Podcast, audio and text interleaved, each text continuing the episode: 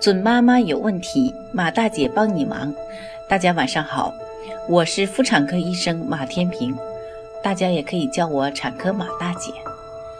从事妇产科工作三十余年，一直希望能够为更多的女性朋友排忧解难。感谢大家对我一如既往的支持。今天呢，继续给各位准妈分享。孕期十大谣言的余下五个谣言。谣言六：孕早期补充黄体酮能安胎。孕酮低不一定是流产征兆，黄体酮也不是保胎的万能药。怀孕七周之前呢，孕酮主要来自卵巢上的黄体。七周以后呢，胚胎的胎盘建立起来了，胎盘会分泌孕酮来维持妊娠。在妊娠七周左右。黄体基本上已经完成了它的任务，不能再分泌很多孕酮了，而胎盘还没有完全建立好，孕酮会处于一个青黄不接的时期。这时呢，如果进行检测，会发现孕酮的水平有所下降，因此很多孕妈妈在七周左右会有少量阴道出血，这未必就是胎不稳要流产的信号。这种情况额外补充黄体酮自然也没有意义。补充孕酮只对一种情况有好处，就是孕妈妈存在黄体功能不全，而胚胎的质量差导致的孕酮水平低及流产。即使额外的补充了孕酮，也无法改善胚胎质量，挽回这个胎儿。谣言七：孕妇要忌口，吃寒性凉性食物易流产。导致流产的真正原因是胚胎染色体异常、胚胎发育异常、孕妇自身基础疾病等。寒凉食物并不是流产的罪魁祸首。那吃寒凉食物治流产的说法从何而来呢？专家表示，如果孕妇本人对某种食物过敏，或者食物本身变质有寄生虫，那么就可能在食用后出现过敏反应或急性肠胃炎。从而引起宫缩，导致流产。这种情况在医学不发达、卫生条件差的年代很常见，口口相传后就形成了一些错误的认识。作为准妈妈，只要根据怀孕的不同阶段合理安排好自己的饮食，保证营养均衡、适量、卫生就可以了。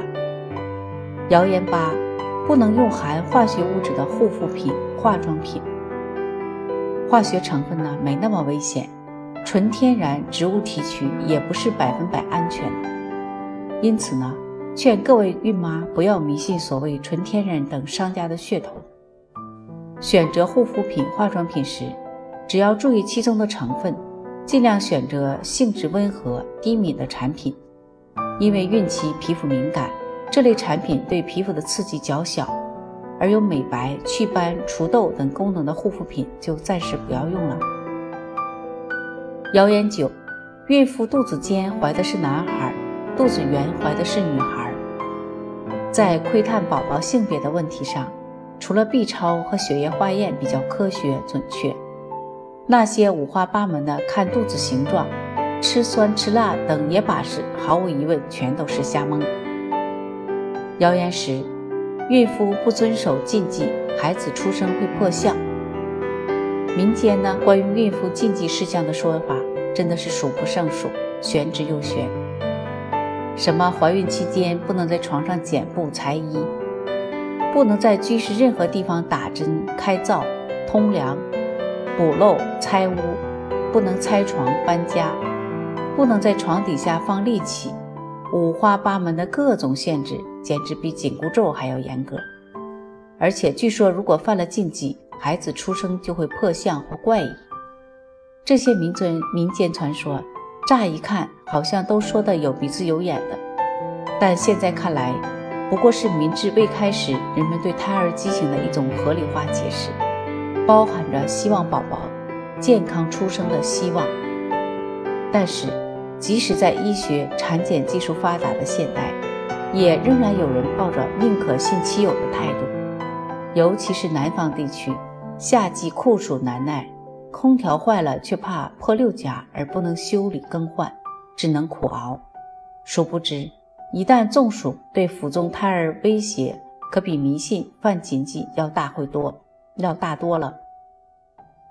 除了上面这些比较常见的，还有很多孕期禁忌，简直让人哭笑不得。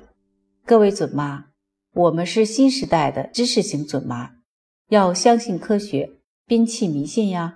要给你的宝宝做好榜样啊！准妈妈有问题，请找产科马大姐。那么今天的分享呢，就到这里了。如果有孕育方面的问题呢，可以加我的助理微信“妈咪助理”，拼音呢就是 M A M I Z H U L I。好，我们期待下期再会。